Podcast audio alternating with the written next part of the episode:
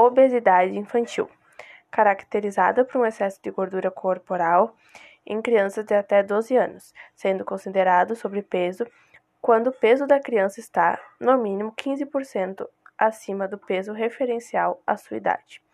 Uh, é uma doença crônica causada pelo excesso de gordura, trazendo também problemas de saúde, a baixa autoestima, entre demais casos.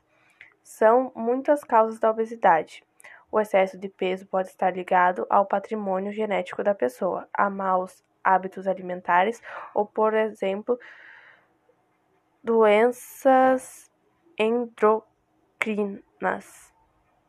Uh, tanto atividades físicas como a participação de esportes podem contribuir muito na prevenção e ao combate da obesidade infantil.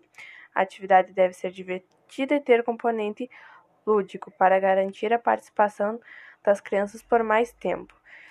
É super recomendado, então, ter uma alimentação balanceada, comendo bastante vegetais e verduras para praticar bastantes exercícios físicos, pois eles ajudam muito, um alongamento, jogar futebol ou brincar de pega-pega, pular corda, tudo isso super ajuda a combater a obesidade infantil.